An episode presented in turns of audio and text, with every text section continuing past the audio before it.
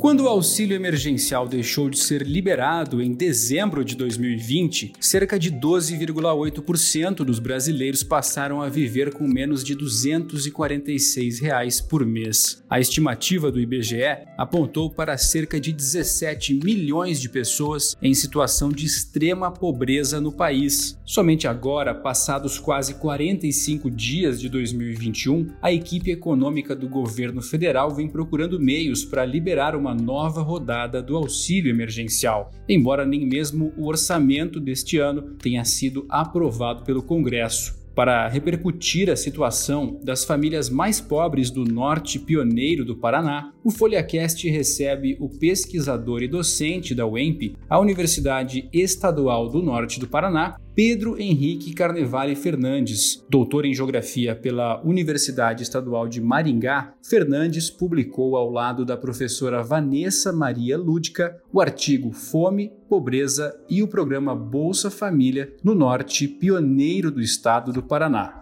Então acompanhe a entrevista que ele concedeu por telefone.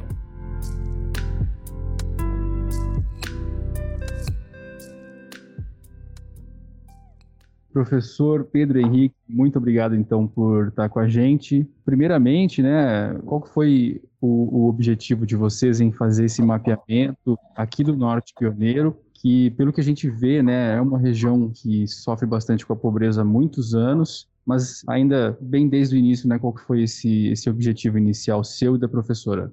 Bom, Vitor, muito obrigado pelo convite. A professora doutora Vanessa Maria Lúdica, ela é uma das principais referências da geografia moderna uh, nos estudos da chamada geografia da fome, que especificamente vai entender esse fenômeno, né, a fome, a partir de um olhar da geografia. Ela é, tem uma leitura bastante aprofundada do Josué de Castro, que para nós em geografia é o principal autor. Em várias conversas de, do dia a dia, de departamento, reuniões, a gente sempre teve o, a curiosidade de entender como que o fenômeno da fome se comporta no norte pioneiro do estado do Paraná, que é a região onde a UEMP se localiza. Nosso curso é, está localizado em Cornélio Procópio, que é a maior cidade dessa região, que é composta por 46 municípios. E nós tínhamos a informação, aquele, aquele conhecimento inicial de que é uma região com, com indicadores sociais e demográficos, alguns municípios né, com indicadores problemáticos, mas nós não tínhamos a real noção quanto ao fenômeno da fome. E aí gente, nós decidimos fazer esse processo de mapeamento, de levantamento de dados, de, de mapeamento, para começar a entender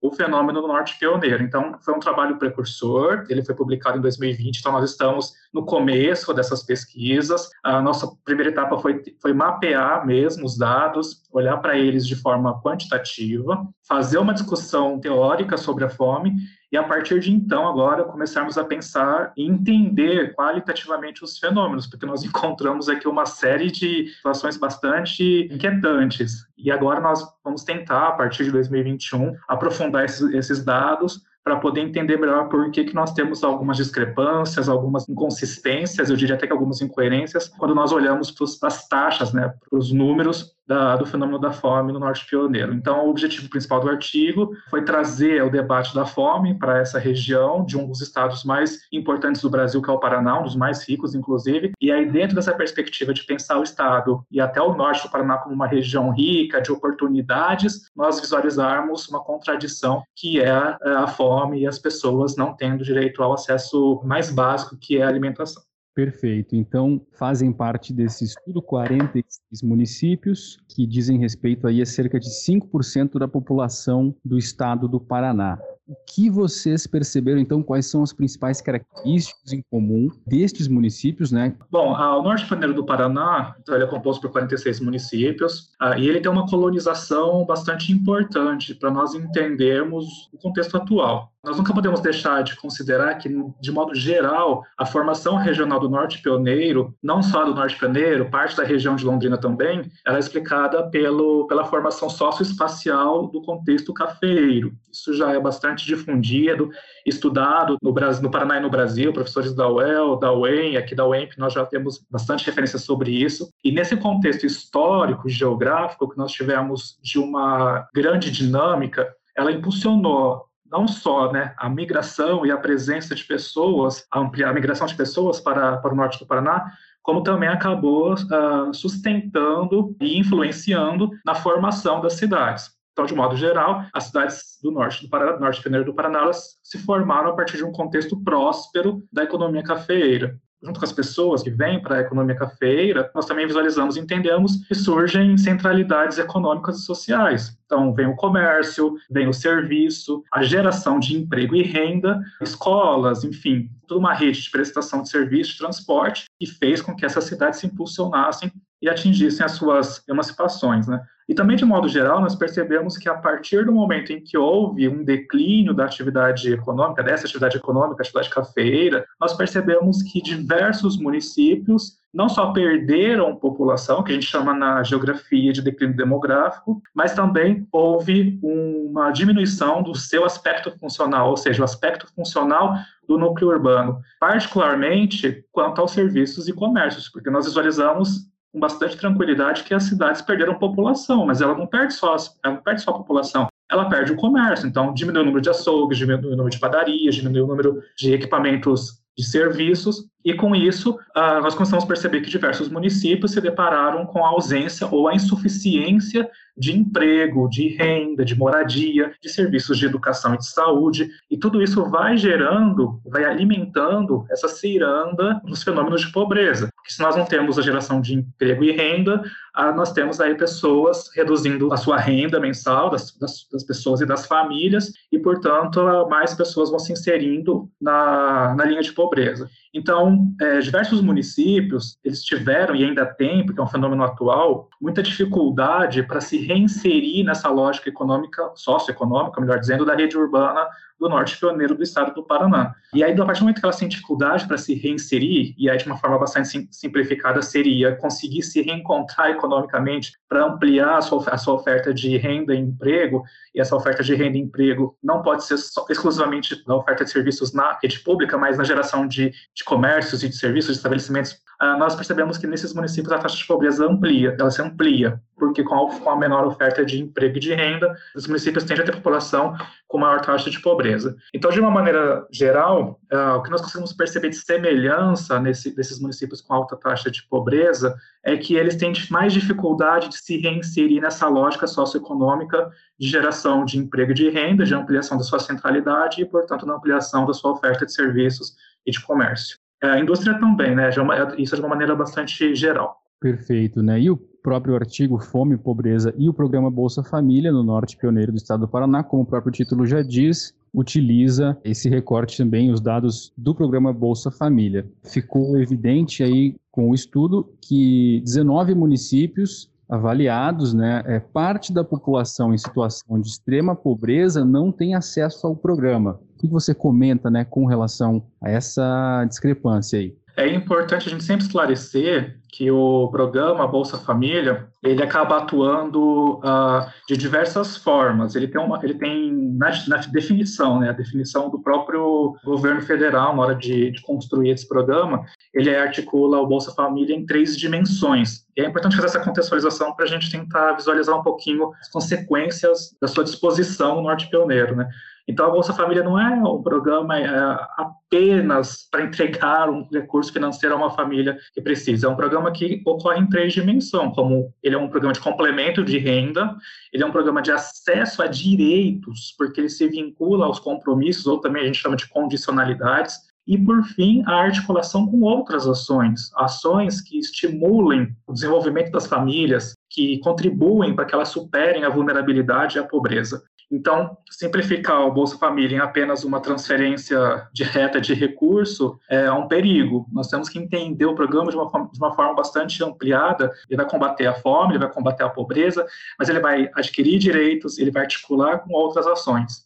E aí, na hora de fazer o levantamento, nós percebemos que no norte pioneiro do estado do Paraná, 12% da população absoluta da região vive com o programa Bolsa Família, mas as particularidades foram surpreendentes, eu diria. Uh, nós temos alguns grupos de resultados e que eu confesso que a gente ainda precisa se aprofundar um pouco mais para entender o fenômeno, porque como eu comentei no começo, é um, é um estudo inicial que faz uma que tem uma abordagem mais geral. E a partir desses dados, nós estamos com bastante interesse em aprofundar a partir das realidades locais. Então, entender, por exemplo, a realidade de São Jerônimo da Serra ou de Santa Amélia, estou só citando alguns para poder elucidar. Esses 19 municípios que você comentou, que representa aí 40%, praticamente 40% dos municípios do Norte Pioneiro, eles têm população vivendo do programa Bolsa Família inferior à população em situação de pobreza. Isso é interessante, porque demonstra que a gente precisa entender por que, que tem pessoas que estão em situação de pobreza e que não são contempladas pelo programa Bolsa Família. Nós não temos as respostas assim diretas, nós temos hipóteses essas hipóteses precisam ser entendidas de uma maneira é, local, ou seja, olharmos para a realidade de cada um deles e entendermos o porquê desse motivo.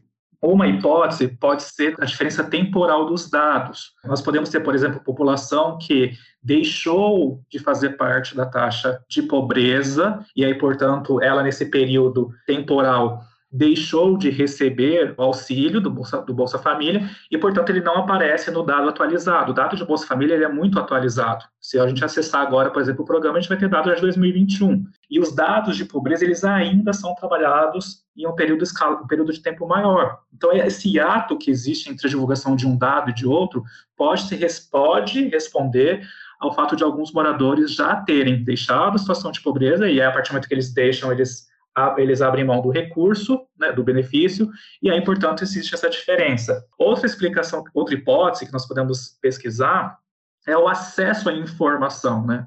Nós temos três níveis, três níveis administrativos que lidam com Bolsa Família. Embora seja um benefício da União, os estados e os municípios têm atividades, têm parcela significativa na execução desse programa.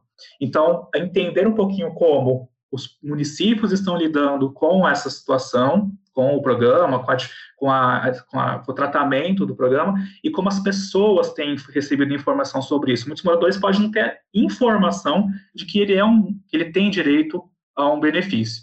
Então, ainda são hipóteses, porque efetivamente nós precisamos entender é, de uma maneira local Uh, o, que, o, que, pode estar acontecendo para nós termos essa diferença, e nós estamos falando de 40% dos municípios, é um valor bastante elevado. Sobre, e nós temos, por exemplo, o caso de São Jerônimo da Serra, né, que é o mais preocupante: 17% das pessoas em situação de pobreza não são contempladas, é o valor mais elevado do Norte Pioneiro. Então, nós teremos que, localmente, né, fazer pesquisa de campo para entender por que, que essas pessoas são computadas como população em situação de pobreza e por que, que elas não recebem o programa. Falta informação ou nós temos apenas uma defasagem, por exemplo, dos dados. É isso é um estudo que a gente precisa fazer com mais, com mais aprofundamento. Pois é, você comenta São Jerônimo da Serra, né, a, a, situação em que há essa maior diferença, 17%, e fazendo uma pesquisa aqui em algumas reportagens, a gente encontra uma reportagem aqui mesmo da Folha de Londrina do dia 16 de outubro de 2007, mostra uma visita da então ministra do Desenvolvimento Social e Combate à Fome a essa cidade, mostra é, 1.352 famílias faziam parte né, do cadastro do programa Bolsa Família. Na verdade, mostra também praticamente a metade da população fazia parte dessas famílias e então era considerada é, é, em situação de pobreza. O que, que você destaca desses 12 anos entre 2007 e 2019. Olha que interessante, né? A imprensa tem esse papel fundamental de construir o histórico que possibilite dialogar diretamente com o que nós temos também no contexto atual, né? Em 2010, que eu tô falando de 2010, parece é, uma, é longe, né? Nós falamos de 11 anos atrás, mas em 2010 nós tivemos o último censo demográfico. Então, é, é, o, é o dado que nós temos oficial de, do, da pesquisa mais ampla. E em 2010, portanto, três anos após a reportagem da Folha de Londrina, São Jerônimo da Serra já tinha uma taxa de pobreza de menor do que 30%. Então, já percebemos, pela comparando com os dados que você me apresentou, uma redução dessa taxa de pobreza. E aí, a partir de 2010 até 2020, essa, a taxa de pobreza de São Jerônimo da Serra pode ter diminuído a ponto de nós chegarmos a, em 2021 a termos uma taxa, por exemplo, mais próxima dos 12%, que é a população hoje de São Jerônimo da Serra, que é assistida pelo programa uh, Bolsa Família. Veja, uma hipótese, nós precisamos de dados, precisaríamos de dados mais atualizados da, de taxa de pobreza. Então, a, a evolução temporal e as ações políticas, públicas, das diferentes escalas e esferas de poder, Uh, no combate à fome ou de políticas que promovam a geração de emprego e renda, isso tudo diminui a taxa de pobreza e, por consequência, também vai diminuir a proporção de beneficiados do programa. O programa Bolsa Família ele tem uma ele, ele tem uma importância significativa na questão socioeconômica brasileira, porque ele também ele não é só um programa que vai entregar um recurso, mas ele vai gerar esse recurso na localidade e influencia diretamente no, no, produto interno bruto dos municípios. Se São Jerônimo da Serra tem hoje uma tem, né, tinha em 2010 uma taxa de pobreza acima de 28%, 28,4%. Se eles tinham uma, uma, taxa menor de 30% e, a, e, em 2007 ele tinha uma população em torno de 50%, isso pode nos dar indícios que é um município que, que conseguiu diminuir a sua taxa de pobreza e, portanto, também, também tem, teve uma diminuição no número de beneficiados. Né? É, a gente precisa conferir esses dados, mas é o, é o caminho que parece a partir das informações que nós temos. Outros municípios podem enfrentar um processo reverso. A Santa Amélia, por exemplo, é a maior taxa do Norte Pioneiro, tem 21% dos seus moradores recebendo auxílio pelo Bolsa Família. 21%, é importante marcar esse número. Santa Amélia tinha em 2010 11% da população em taxa de pobreza. Era uma taxa de pobreza de 11% da população. No entanto, 21% da população recebe o benefício do Bolsa Família, tem um 10% aí de diferença. Ou seja, se São Jerônimo, São Jerônimo pode ter diminuído a sua taxa de pobreza, por outro lado, Santa Amélia pode ter ampliado a sua população em taxa de pobreza. E aí, mais uma vez, a gente retoma naquele ciclo que nós estávamos conversando agora há pouco.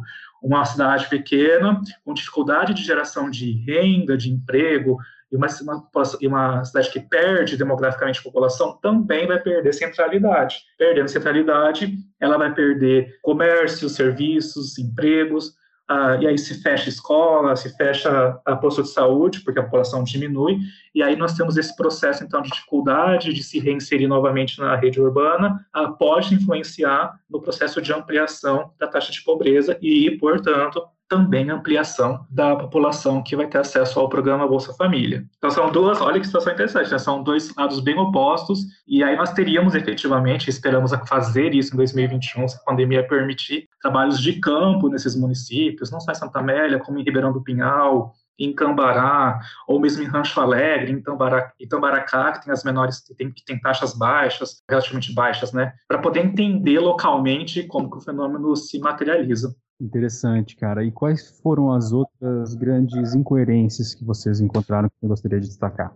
A gente, a gente usa a palavra incoerência para entender o fenômeno, né? Então, qual que é a coerência do fenômeno? É que nós vivemos num estado considerado como um dos mais ricos do Brasil e até dá para ponderar regionalmente que o norte do Paraná como um todo é uma região próspera e desenvolvida, e aí dentro dessa perspectiva de espaço, de espaço e território desenvolvido, desenvolvidos, nós temos as incoerências, que são, que são pessoas com fome, pessoas em situação de pobreza. Aí nós usamos para entender, do ponto de vista regional, as inconsistências que é aquilo que a gente está conversando agora, né? Puxa, mas nós temos 20% de pessoas recebendo Bolsa Família e 10% de taxa de pobreza, então peraí, tem algum erro aí, ou o dado está defasado, ou nós temos pessoas recebendo sem o direito né, ao benefício, porque o benefício é uma lei, então você tem lá as, as diretrizes que vão indicar quem tem acesso a isso, não são, não são, não são todas as pessoas, né? todo mundo tivesse acesso ao benefício, ele, é, são as pessoas que precisam ter né, acesso ao benefício, então nós encontramos é, as seguintes situações, municípios, é, 60% dos municípios tem população, população vivendo do programa Bolsa Família superior à população em situação de pobreza. Então, 27 municípios do Norte Pioneiro apresentaram população vivendo do programa Bolsa Família superior à população em situação de pobreza. Isso quer dizer que tem mais gente recebendo o programa, mais gente recebendo o benefício, do que pessoas em situação de pobreza. Esse é um contexto importante, né?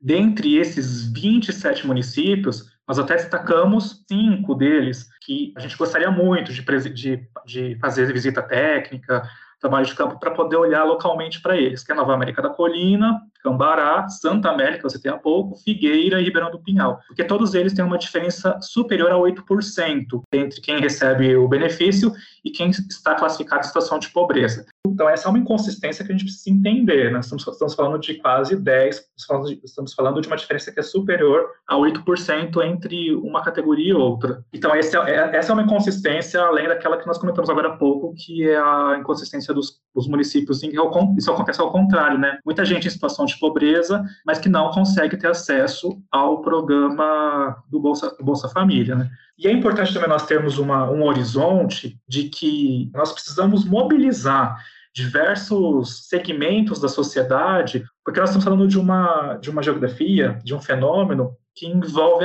que envolve fome, né? que envolve uma necessidade imediata. Ah, e para as pessoas que passam fome, que já passaram fome, essa é uma dor quase que imensurável, é uma dor é, desumana, inclusive. Né? A gente fala na geografia da geografia da morte, inclusive porque a fome não espera. É, é diferente você uh, não ter uma roupa para vestir, ou uma roupa melhor para vestir, né? Você não ter o seu alimento, nós estamos falando de uma apropriação desigual de valor, pois a comida é um bem ou um uso essencial para a existência humana. Então, o que nós precisamos é de uma efetiva congruência de atores, poder público municipal, poder público estadual, poder público federal, mas também a universidade, a sociedade em geral, a imprensa, para colocar luz em um fenômeno que se acentuou nos últimos anos. Eu só vou comentar que, segundo a FAO, que é uma organização importantíssima para entender a fome no mundo, o combate à fome no Brasil está estagnado. Em 2010, nós tínhamos em torno de 5 milhões de brasileiros considerados famintos. Em 2019, que foi o último dado que nós conseguimos levantar na FAO,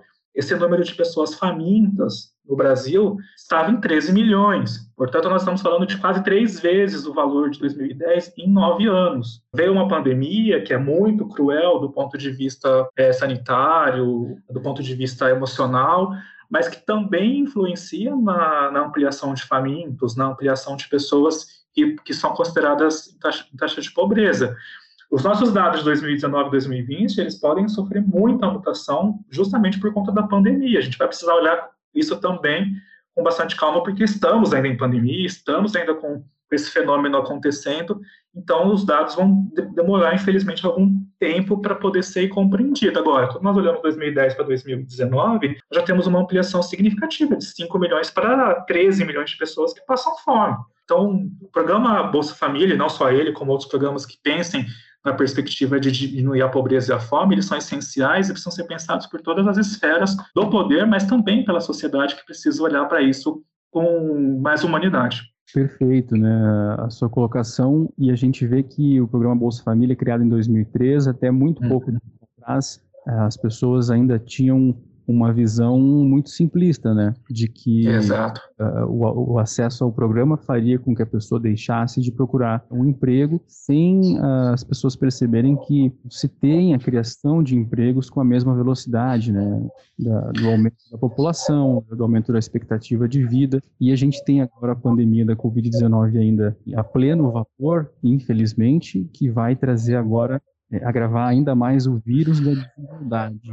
Qual que é a perspectiva aí para os municípios, os 46 municípios é, estudados? Você comentou que quer repetir, né, aprofundar ainda mais esses, esses dados e, e, e, de forma ainda mais local, né? A perspectiva não é nada boa. É, exatamente. O Bolsa Família foi criado em 2003 e aí, durante muito tempo, ele foi tratado como um mero programa de transferência direta de renda. Então, é como se você como se o governo escolhesse algumas pessoas e falasse, toma, salva esse dinheiro e pronto. E na verdade não, é um programa de transferência de renda com condicionalidades. Então, se tem condicionante, significa que tem que cumprir quesitos e alguns deles, sim, alguns deles envolvem diretamente o acesso a direitos e articulação com outras ações. Por exemplo, é, acesso à educação, porque você precisa é, demonstrar que isso está sendo executado, acesso à saúde, assistência social, que vão quebrar, né, ou pelo menos tentar quebrar o ciclo da pobreza. E além do mais, se a gente olhar a essência do Bolsa Família, é um programa que beneficia famílias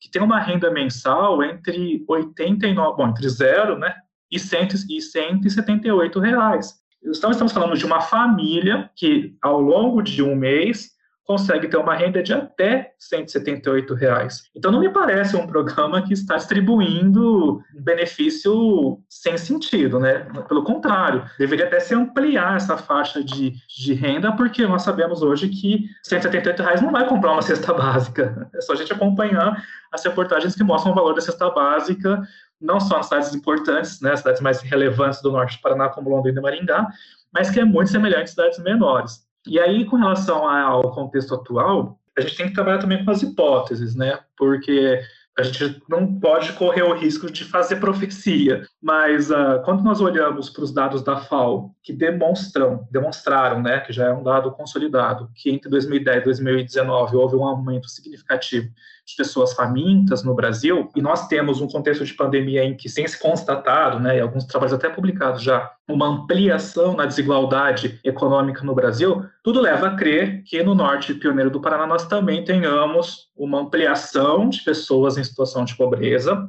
e também uma ampliação de pessoas que vão buscar o benefício do Bolsa Família. Estou falando provavelmente, porque, como eu disse há pouco, muitas pessoas não têm o conhecimento de que têm direito a esse, a esse benefício. E sabe o que é interessante, Pedro? Porque a gente está comentando aqui sobre a pessoa não tem informação, e aí talvez para quem esteja ouvindo possa parecer algo absurdo. Como não? Hoje existe internet, existe WhatsApp, a pessoa, é só a pessoa não procurar. Mas será que o seu João, a Dona Maria, agricultor, algo que trabalha às vezes o dia inteiro, não tem acesso à internet com a rapidez que nós temos, ou às próprias fontes, ou um serviço público ineficiente, que muitas vezes pode não buscar as pessoas que precisam. Enfim, tudo isso coopera nessa, nessa perspectiva de que realmente possam existir pessoas que efetivamente não saibam que têm direito que não se reconhecem como pobre ou que vivem numa situação muito miserável na área rural, a ponto de não conseguir ter acesso aos espaços urbanos e onde os serviços públicos ocorrem. Pode ser. Nós estamos falando de, um, do, de uma região que ainda tem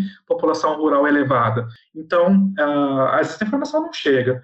Apesar de nós uh, não termos os dados consolidados pós-pandemia, porque isso vai acontecer ainda, quando nós olhamos o movimento que se demonstra de ampliação da fome, segundo a FAO, e de ampliação da desigualdade social, e a desigualdade econômica no Brasil no período de pandemia, é, isso me parece bastante é, significativo para poder imaginar, em hipótese, né, acreditar que essa taxa de pobreza vai, ampliar, vai se ampliar e que o, o, acesso ao programa também, por consequência, deva, deva se ampliar.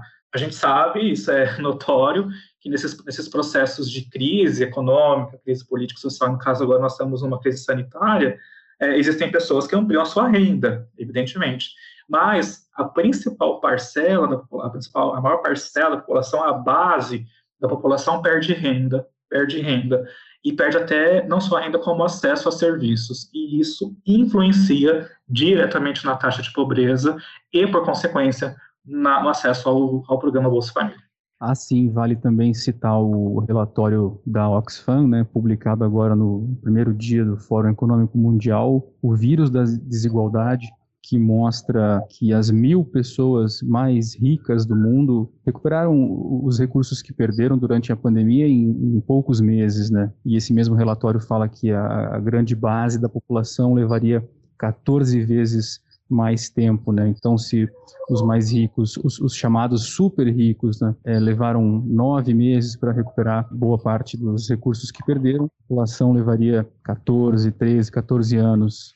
Isso para voltar a, a, ao mesmo ponto. E tem um, um, um, trecho que eu gostaria de destacar do relatório, aliás, do artigo que você e a professora Vanessa Maria escreveram, que a fome é um fenômeno tão antigo que a sociedade brasileira aprendeu resignadamente conviver com ela. Assim, base em tudo o que você já deu sobre o tema, sobre a geografia da fome e também com base na história do Brasil, você conclui por que a sociedade ainda vira os olhos e não, e não trata o tema da forma como realmente deveria ser tratado. É, exatamente. Eu vou até fazer aqui, quero até deixar bastante público o quanto a professora Vanessa Maria Lúdica é importante nesses estudos. A professora ela fez o doutorado dela dentro da chamada Geografia da Fome. Até recomendo como leitura para as pessoas que querem entender mais o assunto, que ela é uma, é uma autora, uma autora, uma professora contemporânea. Quem gosta de autores mais clássicos pode procurar o Josué de Castro, que tem vários,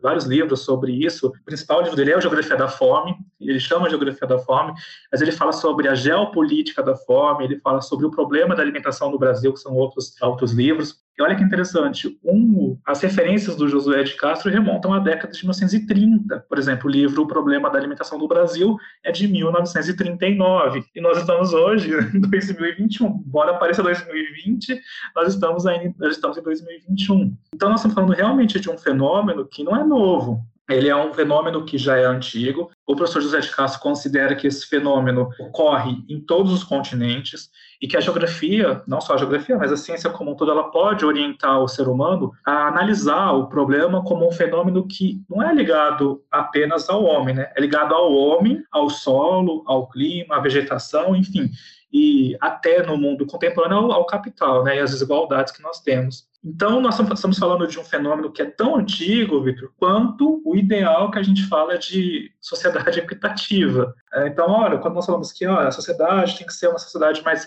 mais justa, mais fácil de pensar, então, no fim da fome, é tão antigo quanto isso. Só que nós percebemos o discurso da, né, de pensar nessa sociedade mais equitativa com, mais comum no dia a dia e o discurso ou a luta contra a fome muito menos, muito menos. E nós estamos falando do problema né, da fome que não envolve só uma pessoa ter fome, mas envolve uma sociedade como um todo, e um processo que nós entendemos ser um, um processo bastante cruel. Né? Então, esse fenômeno que a sociedade brasileira aprendeu é, resignadamente a conviver com ela e, até certo ponto, tratá-la como, até certo ponto, tratá-la como uma fatalidade, ou seja, eu banalizo, eu banalizo a fome, eu estou andando pelo transporte público, ou estou no meu carro, eu vejo pessoas famintas, e aquilo ali já não já não comove, já não já não traz né, uma reação de indignação a ponto de você se mobilizar para fazer alguma coisa. E é claro que a gente poderia abrir o nosso leque de discussão para muita coisa, né? Eu tenho que fazer alguma coisa, tá? Tem que fazer alguma coisa, mas não é isso que a gente tem que discutir. O que nós estamos discutindo é o que eu falei há pouco, né? É, uma, é um conjunto. Nós não podemos deixar apenas alguns segmentos atuando nisso. Ah, essa é uma atividade de ONGs, da, das, da, das igrejas. Não, é uma atividade de ONG, de igreja, do Estado e de qualquer, de qualquer pessoa existe até certo ponto uma banalização ou até uma percepção de que é algo natural e erroneamente até o discurso de que não que tem muita gente para pouca comida quando a própria FAO né, e outros estudos na geografia indicam que a produção de alimentos no mundo é suficiente para alimentar a população que nós temos. Na verdade, até existe uma, uma quantidade maior de alimento pra, do que a população. Então, nós não estamos falando de um, de um produto, né, de que comida é um produto escasso. Olha, é um produto escasso, então quem tiver, quem conseguir, conseguiu. Não, estamos falando de, um, de uma situação, de um fenômeno que envolve um produto que existe em abundância, e o problema está na distribuição uh, desse, desse recurso para as pessoas. Uh, o que nós podemos fazer, além de colocar luz nisso tudo, é nos indignar. É nos indignar com o fato de pessoas morrerem de fome em pleno 2021. Então, acho que o caminho é se indignar, é estudar, é ler, é a imprensa publicar, é a universidade atuar com projetos e, principalmente, o Estado, enquanto né, o promotor desse bem-estar social que nós uh, temos, em tese, garantido na Constituição Federal, promover políticas públicas, uh, eu diria, de acesso imediato à comida, imediato né, à comida, e também, enfim, de acesso a outros serviços, como habitação, alimentação, é, educação, saúde, saneamento básico e outros tantos. Agora, de imediato, como comentei um pouco, a fome não espera. Então, a população pode reagir frente a isso, cobrar uh, e pensar que de dois em dois anos tem eleição. Esses, esse, esse assunto aparece nos programas dos governos, do, dos candidatos, melhor dizendo. Qual foi a última vez que nós vimos o tema fome num debate, para qualquer tipo de nível né, político? Então, é, é, colocar mesmo o tema em foco. A, a, pandemia, evidentemente, vai trazer para nós um tema bastante importante, que é a vacina, que é a questão que, que são as questões que envolvem o nosso modo de vida, mas ela também pode fomentar para nós esse debate sobre pessoas que passam fome, porque as pessoas que passam fome não são, elas existem no Brasil desde sempre. Em 2010, 5 milhões, 2019, 13. Então, veja, nós estamos falando de pessoas que sempre existiram e que são muitas vezes invisíveis. Então, é, nosso objetivo era isso também, difundir essa informação, e é sempre muito. A gente fica extremamente lisonjeado quando, quando visualizamos o que é a imprensa, né, no caso a Folha de Londrina, fazendo uma reportagem como essa, buscando trabalhar um material como esse, porque acaba sendo um mecanismo de divulgação até maior do que a própria, os nossos próprios artigos, né? Ah, essa faz parte da, da, da missão, né, da, do veículo comunicação, trazer o que a ciência vem descobrindo para a sociedade, né? E aproveitando esse trecho da nossa conversa, né, citando aí o Josué de Castro, como vocês bem citam no artigo, né, a fome não é um fenômeno natural e sim um produto artificial de conjunturas econômicas defeituosas é um produto da criação humana e, portanto, é capaz de ser eliminado aí pela vontade criadora do homem. Um tema que me ocorre agora de perguntar para você é que dentro de diversos é, motivadores aí dos fluxos migratórios, né, como por exemplo guerras ou situações aí de conflito urbano mesmo, a situação da fome, né, a situação econômica, ela ela vem aparecer aí como principal é, motivador ali da, da migração das pessoas. Foi possível também perceber isso nesses municípios ao longo dessa década estudada aí na, na região do Norte Pioneiro? O que, que você destacaria? Ah, o processo de migração contemporâneo para o Norte Pioneiro ele é reduzido. Eu estou falando das cidades, dessas 46 cidades, porque elas são sobretudo cidades pequenas. Então, nós temos aqui algumas que continuam ganhando população, conseguem até se, digamos assim, conseguiram até se reinserirem na rede urbana, mas a migração de pessoas famintas para o Norte Pioneiro, isso é um fenômeno que aparentemente não ocorre as pessoas famintas estão nos municípios mesmos, são populações da localidade, então são moradores dali. Não quer dizer que possa não existir, por exemplo, pessoas famintas que se deslocaram para o norte pioneiro em busca de uma vida melhor e que não conseguiram essa situação. Essa, essa, essa perspectiva me parece ser mais uh, de, capitais, de capitais, como por exemplo, quando nós temos, como tivemos, deslocamentos de haitianos ou de venezuelanos, ou quando nós temos os bolivianos que vão trabalhar em São Paulo, uh, quando existe alguma crise um pouco mais, uma crise não só política, mas econômica, algum país da América Latina, e eles acabam migrando para o Brasil.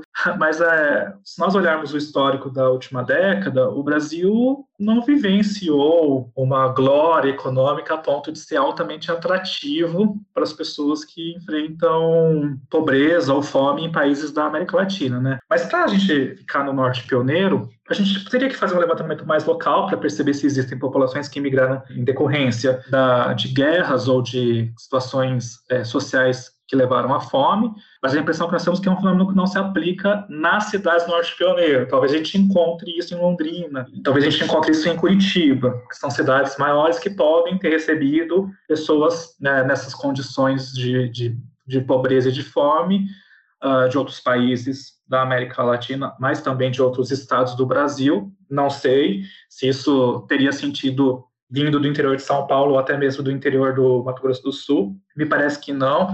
Uh, mas se, se, se aconteceu esse fenômeno, ele vai ser pontual em cidades maiores, mas no Norte Pioneiro isso não parece ser uma, uma realidade. Acho que nós estamos falando mesmo da população local, pessoas que já moram há bastante tempo no município, que eventualmente perderam renda, Uh, ou não conseguem né, ter renda há um bom tempo. Uh, nós temos, como eu falei há pouco, as cidades têm dificuldade de se reinserir na rede, dificuldade de gerar uh, estabelecimentos comerciais, ser, de serviços e até renda para a população, emprego e renda para a população. Então, pode ser que essa população faminta em situação de pobreza seja da própria municipalidade. Essa me parece a explicação mais. É, a partir do momento que nós olhamos para o fenômeno, essa me parece a explicação mais adequada. Não quer dizer que a gente não possa encontrar ali algum, algum morador, alguma pessoa uh, que, que tenha vivido essa situação. Mas, volto a dizer, é, esse, esse, fenômeno de migração nessa perspectiva que você comenta me parece ser mais atrativo para cidades maiores. E aí, como o Norte Pioneiro é composto predominantemente por cidades pequenas, é, me parece que elas não são atrativas a ponto de termos pessoas uh, buscando elas como uma forma de se reestabelecer socialmente e até economicamente, tá? Isso vai, se, vai ser mais pontual. E hoje, quinta-feira, né, 11 de fevereiro, a gente está atravessa no meio aí dessa discussão sobre ampliação do programa Bolsa Família, pelo retorno também do auxílio emergencial, está se desenhando a forma como ele vai ser. Só que a gente, como você comentou desde o início, a fome não espera essa lentidão por parte do poder executivo, né, no caso da gestão do presidente, é, com relação aos deputados e Vale lembrar também que mal uma, uma comissão de orçamento foi, foi montada ainda é, lá no Congresso. Né?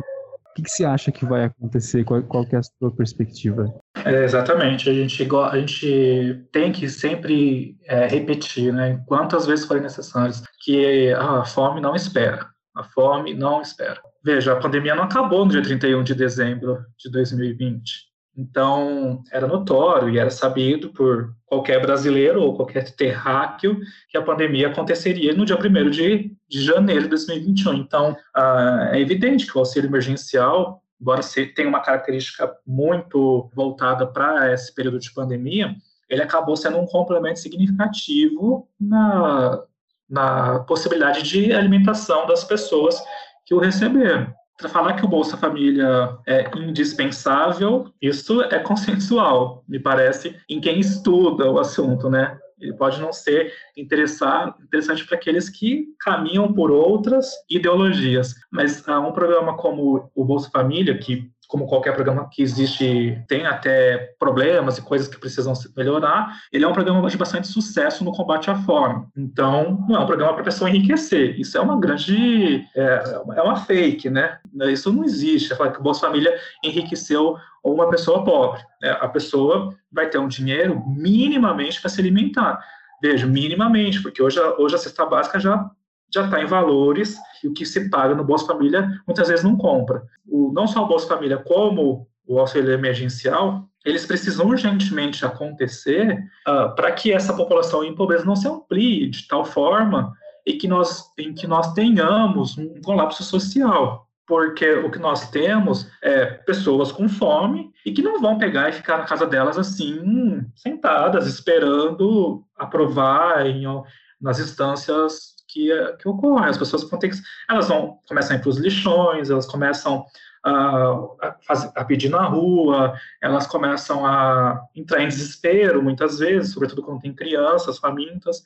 E essa ciranda social é muito perversa, porque ela não vai esperar você achar essa comida em algum local. Então, é evidente que precisa ter uma convergência entre, o, entre as diferentes escalas, é, o governo federal, o poder executivo, né, o poder é, legislativo, os estados, porque nós percebemos também que alguns estados estão trabalhando com os seus auxílios emergenciais. Acho que é importante que os estados também não, não fiquem apenas reféns do governo federal. O auxílio emergencial do governo federal pode ser complementado com o auxílio emergencial dos estados. Agora, efetivamente, o que nós precisamos, independente do nome que, se, que vai se dar ao programa, ao benefício, é que as pessoas que têm fome recebam esses benefícios. Nós estamos falando aqui de, de uma parcela da população que é faminta. Nós estamos, estamos falando de pessoas que estão hoje com um alimento na geladeira ou no armário. Estamos falando de pessoas, e aí em torno aí de talvez 15 milhões de brasileiros que não possuem absolutamente nenhum alimento em sua residência e não possuem uma moeda, né, não possuem dinheiro para poder comprar esse alimento. Então, é, é, mais do que emergencial. Eu diria que é, já passou do ponto, porque nós estamos no dia 11 de fevereiro, daqui um mês, dia 11 de março, completaremos um ano de pandemia, portanto, nós estamos falando, nós estamos falando de algo que aconteceu ontem, e aí esse despreparo, né, não só da, do governo em cortar, de repente, um auxílio, é, chega a ser até olha, chega a ser até surpreendente, porque não é possível, né, que nós que não exista essa essa percepção de que nós temos pessoas uh, passando fome no Brasil com dois meses praticamente do ano sem nenhum tipo de nenhum tipo de reação a, esse, a essa situação, né? Então, o que a gente espera é, é que as coisas se acelerem para que efetivamente as pessoas que passam fome recebam a, sua, a possibilidade de se alimentar. Perfeito. E, pois é, até hoje muita gente não sabe que o Bolsa Família, por exemplo, é responsável por. É, é ele custa 0,4% do PIB, né? É, é, pouco. é, enquanto Sim. Tem outras, é, outros gastos aí, né, por exemplo, com a dívida que o governo tem, que são muito maiores. Né? Cara, muito obrigado. É, Imagina. Final, né? Eu, se, se for deixando, a gente vai, vai conversando. é verdade. Não, olha, eu queria primeiramente agradecer demais a oportunidade de estar aqui conversando contigo. Agradeço demais a, a sua seu cuidado com a, nas perguntas, a sua, a sua leitura do artigo. Foi muito bacana. Agradeço também, faço questão de agradecer a Folha de Londrina pela oportunidade. É, eu acho que a Folha de Londrina ela, ela tem mesmo esse alcance que no Norte Pioneiro que precisa acontecer e ser ampliado. É uma imprensa muito importante para Londrina e ela também é importante para o Norte Pioneiro. Então, assim, eu agradeço a oportunidade, eu espero de coração que, que muitas outras reportagens apareçam sobre o Norte Pioneiro, que é extremamente carente não só desse assunto, né, que nós estamos falando aqui hoje da fome, mas que nós temos vários outros assuntos para falar sobre o Norte Pioneiro. Então, gostaria muito de agradecer mesmo a oportunidade, ao EMP estar à disposição, da sociedade do norte do Paraná para poder fazer parceria, para poder estudar, para poder debater mesmo esses assuntos. Então, eu só queria mesmo agradecer, dizer que é um prazer. Ah, o artigo está disponível para quem tiver interesse em ler. O artigo foi publicado numa revista do Rio Grande do Norte. Então, interessante perceber como a ciência mobiliza também os, os assuntos. Nós estamos falando do norte pioneiro do estado do Paraná para dentro de uma região diferente da nossa, que é o Nordeste. Então, quando o artigo foi aprovado também foi uma, uma grande alegria. E ver vocês discutindo esse assunto que é um assunto importante da fome, com certeza alegra muito a professora Vanessa, que é que eu já comentei aqui, uma das principais referências do assunto, mas me, me alegra muito de perceber a, o cuidado da, da imprensa em olhar para assuntos tão relevantes para a sociedade brasileira e, sobretudo, do norte pioneiro do estado do Paraná. Então, agradeço muito a cordialidade, a atenção e à disposição. Nós é que agradecemos. Muito obrigado, professor Dr. Pedro Henrique Carnevale Fernandes, que ao lado aí da professora doutora Vanessa Maria Lúdica, né, produziram e apresentaram o artigo Fome, Pobreza e o programa Bolsa Família no Norte Pioneiro do Estado do Paraná. Você acabou de ouvir o FolhaCast da Folha de Londrina. Se você quer né, ter acesso a todo o nosso conteúdo de forma gratuita, apoie o jornalismo regional assinando a Folha de Londrina em www.assine.folhadelondrina.com.br esse podcast foi apresentado por mim, Vitor Struck, a edição de som é do Bruno Codonho e a coordenação do FolhaCast é da jornalista Patrícia Maria Alves. Acompanhe-nos nas redes sociais e até mais. Tchau, tchau.